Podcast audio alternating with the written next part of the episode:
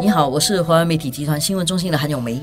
你好，我是华为媒体集团新闻中心的洪一婷。本周啊，我们还是继续一个上周开始讨论的一个热门话题，就是关于第四代里面哦，谁会是那个下一个领头羊或者是撑旗手啊？那个改组看起来可能就是下周会发生，对然后每个人都在关注的就是财政部长到底谁会接任了。副总理王瑞杰已经说明了他会卸下这个职务了。所以很多人都会说，哦，谁做财政部长，谁就是下一个总理。但是我觉得整个过程真的没有这样容易啊，这个真的也确实不是那么必然的。嗯因为第四代的领跑者啊，或者是谁会是领军人物，其实是需要经过第四代进去投票的。但是呢，内阁谁做财政部长是总理决定的。哦，所以这里面还不是百分百的财政部长一定是下一任总理。这是第一点。那第二点呢，就是总理呢应该要有这个财政部的经验，不表示财政部长一定会做总理。以过去我们的历史来看，好多个财政部长其实没有做过总理啊，没有当上总理啊。对对，大家如果有印象的话，像胡志道博士啊，有过韩瑞生啊、吴清瑞啊，甚至上达曼那个资政，其实这几位其实都是很优秀的财政部长，但是其实他们后来也都没有成为总理啊。对，有一个总理是没有当过财政部长的、啊，嗯就是周董，只是做过财政部的高级政务部长。嗯，但是他发表过这个财政预算案啊。这个东西并不是一个必然的关系，但是很多人可能会，王瑞杰刚刚卸下就觉得说，哦，他做的一切东西，谁接班谁就是走他走的那条路，未必是如此。这个新加坡的这个政治的这个领导人的培养，其实是条条道路通罗马啦，也不是对说就是一条既定的道路。其实当然我们都知道，一些重点的部门可能要 checklist 啦。如果要做总理，这几个部门里面总要有去过的，可能像啊、教育部啦、国防部啦、财政部。但是问题是，倒也不一定说每个部门都要做到正部长，因对为毕竟。像我们说，可能以前那个跑道很长，他真的有很多年经验，可以慢慢去不同的部门转，然后累积经验。现在跑道短了，所以有些时候可能甚至他未从政前，如果曾经在那个部门有做过一些服务或者有一些接触的话，其实也可能算。然后另外就是他在当初级部长的时候的一些呃经验，其实也算是已经算是接触了这个部门的事项。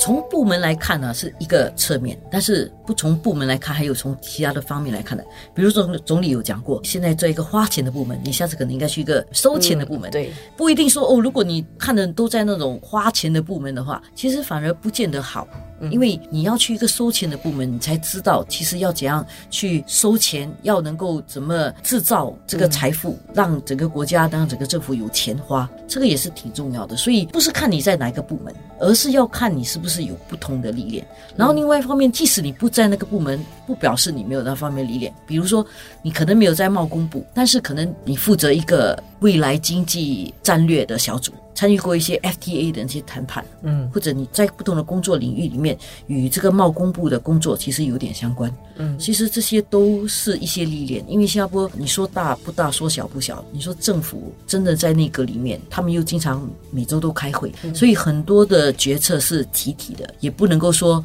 这个人完全没有在那个部门就不知道那个部门发生什么事，这个是一点。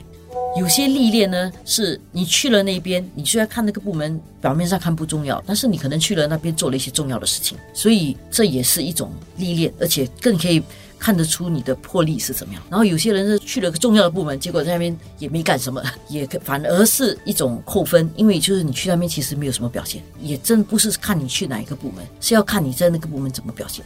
嗯，就是看你在那个部门带来一个什么样的一种改变，或者创造了一什么新的一些思维，或者新的一些政策，带来了一些呃，就是非凡的影响啦。如果大家注意看的话，其实新加坡的政府部门其实有三大属性，你有去过这不同的属性，其实也算是每个领域都涉猎了。所以那些属性就包括了经济发展类的属性嘛，就是可能贸工部、财政部其实都属于这一类。然后另外一个可能就比较多是社会发展方面的属性，然后还有一个当然就是一个国防内政啊这些这些部分。所以如果这样看的话，其实你会发现呃，就是呃我们现在看的人选里面这几个属性，可能或多或少其实他们都已经有有经历过。还有一个，还有一个就是国家基础建设的那块。如果你看的话，也当成是社会整个社会发展，就是呃软件跟硬件方面的发展的。所以我们看到几个统筹部长在什么部门，就知道国家的这个部门的大方向是怎么个分配法。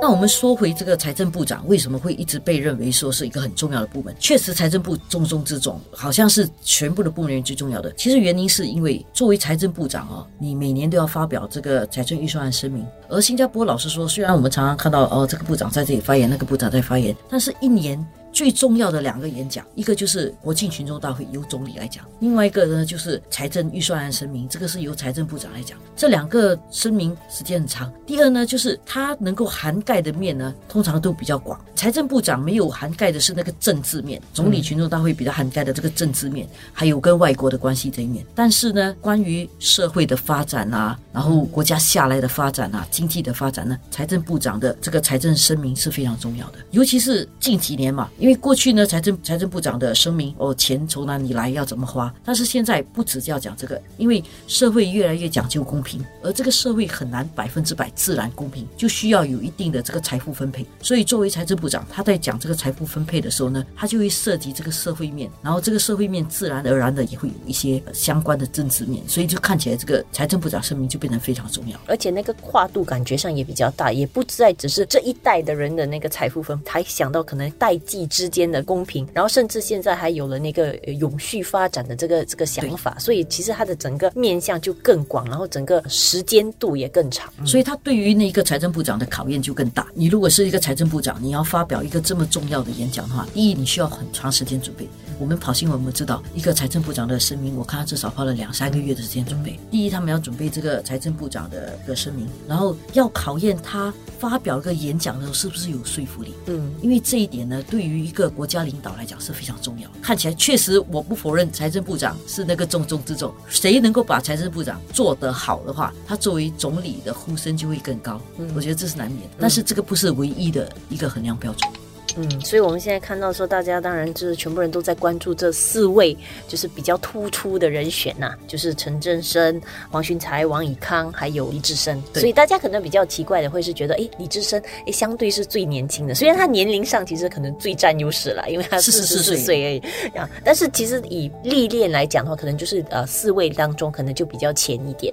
进内阁的时间比较短了。他虽然二零一一年的大选就已经出来了，但是他是比较迟才担任部长，担任。这个政治职务对，也不是一个坏事啦。因为我自己觉得现在的政治哦，很多时候是曝光率高是双刃剑。嗯，因为你可能曝光率高，很多人骂你。当然，一个做法是有可能很多人很喜欢你啦，但是也可能机会比较少啦。就是，但是问题就是你去更多部门，你做更多事的时候出错，或者是人家不喜欢你的机会也会比较大啦。因为总是不可能什么东西人人都喜欢的嘛。对，所以可能就累积的骂声可能也会比较多了。这个东西真的很难说，对不对？所以现在讲说，呃，在一个选民很苛刻的这个社会里面呢，可能 low profile 一点，就是低调一点，好过关啊，这是一点。但是太过低调其实也不好的，因为你太过低调的话，人家看不出你的这个能力，而且到最后，如果你需要领军的话呢，你是需要自己去说服人民为什么要投票给这个你所领导的这个政党。嗯，所以你自己本身要有那样的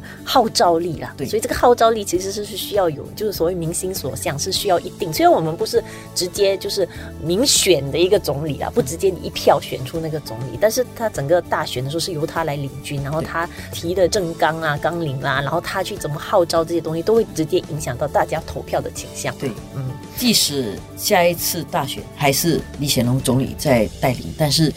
只要你知道未来的总理是谁，那个才是一些选民会决定把票投给哪一个政党的一个关键嘛，这个就显得特别重要。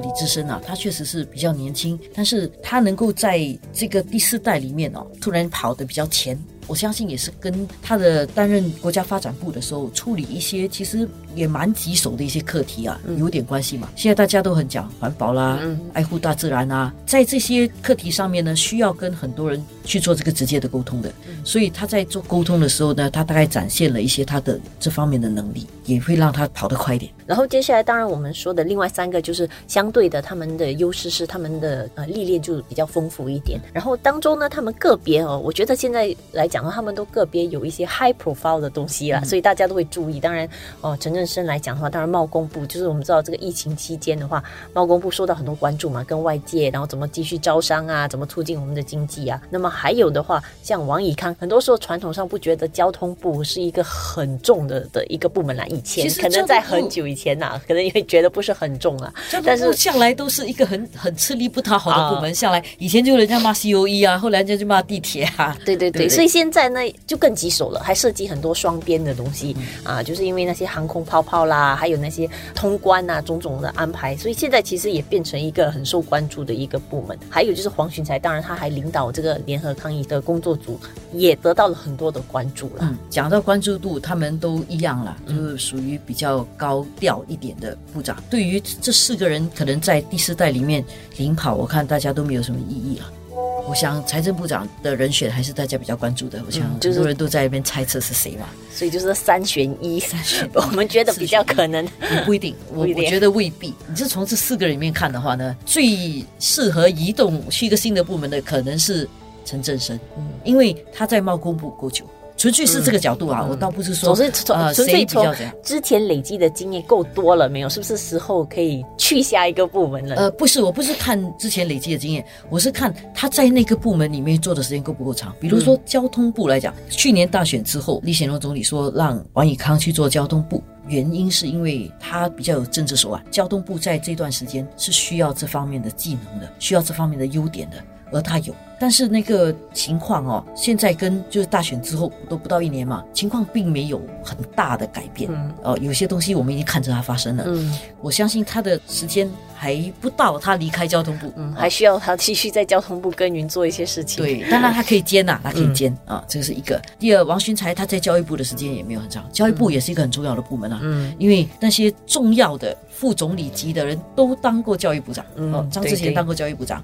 尚达曼当过教育部长。王瑞杰当过教育部长，因为在马来西亚甚至是当首相都要当过教育部长，所以教育部长也是一个很重的位置，应该也不会这么轻易的就就离开。李志深也是刚刚去国家发展部，国家发展部也是一个很重要的部门，因为现在又要讲海平线啦，讲建设啦，还有绿地啊，要保护绿地啊，对，所以也是一个重要的部门。除非说能够兼，但是财长又是个非常不重的工作，所以如果这四个人里面呢，其实陈振生是比较可以轻装上阵啊。因为他的贸工部他已经做的够久，可以传给下一个人，而且有好多个高级政务部长，其实都有一点贸工部的历练，所以如果要升个高级政务部长，或者调另外一个 f g 的其中一个部长去当贸工部，我觉得这个调动还这个人选还比较容易找啦。这个王瑞杰还是继续担任这个经济统筹部长，所以他还可以继续贸工跟经济这一块，其实是还有一个人在整体的看着啦。这个讲法也只是一个 fair comment，根据事实的一一点推论，并不是说。我们有什么内幕或者我们的期望？根据事实的一个推论而已。嗯，总理真正的背后的一个调兵遣将的一些思路，可能会比我们想的更细致一点的。如果下个星期没有的话，就跟后个星期一定要注意和早报，我们一定第一时间给大家报道的。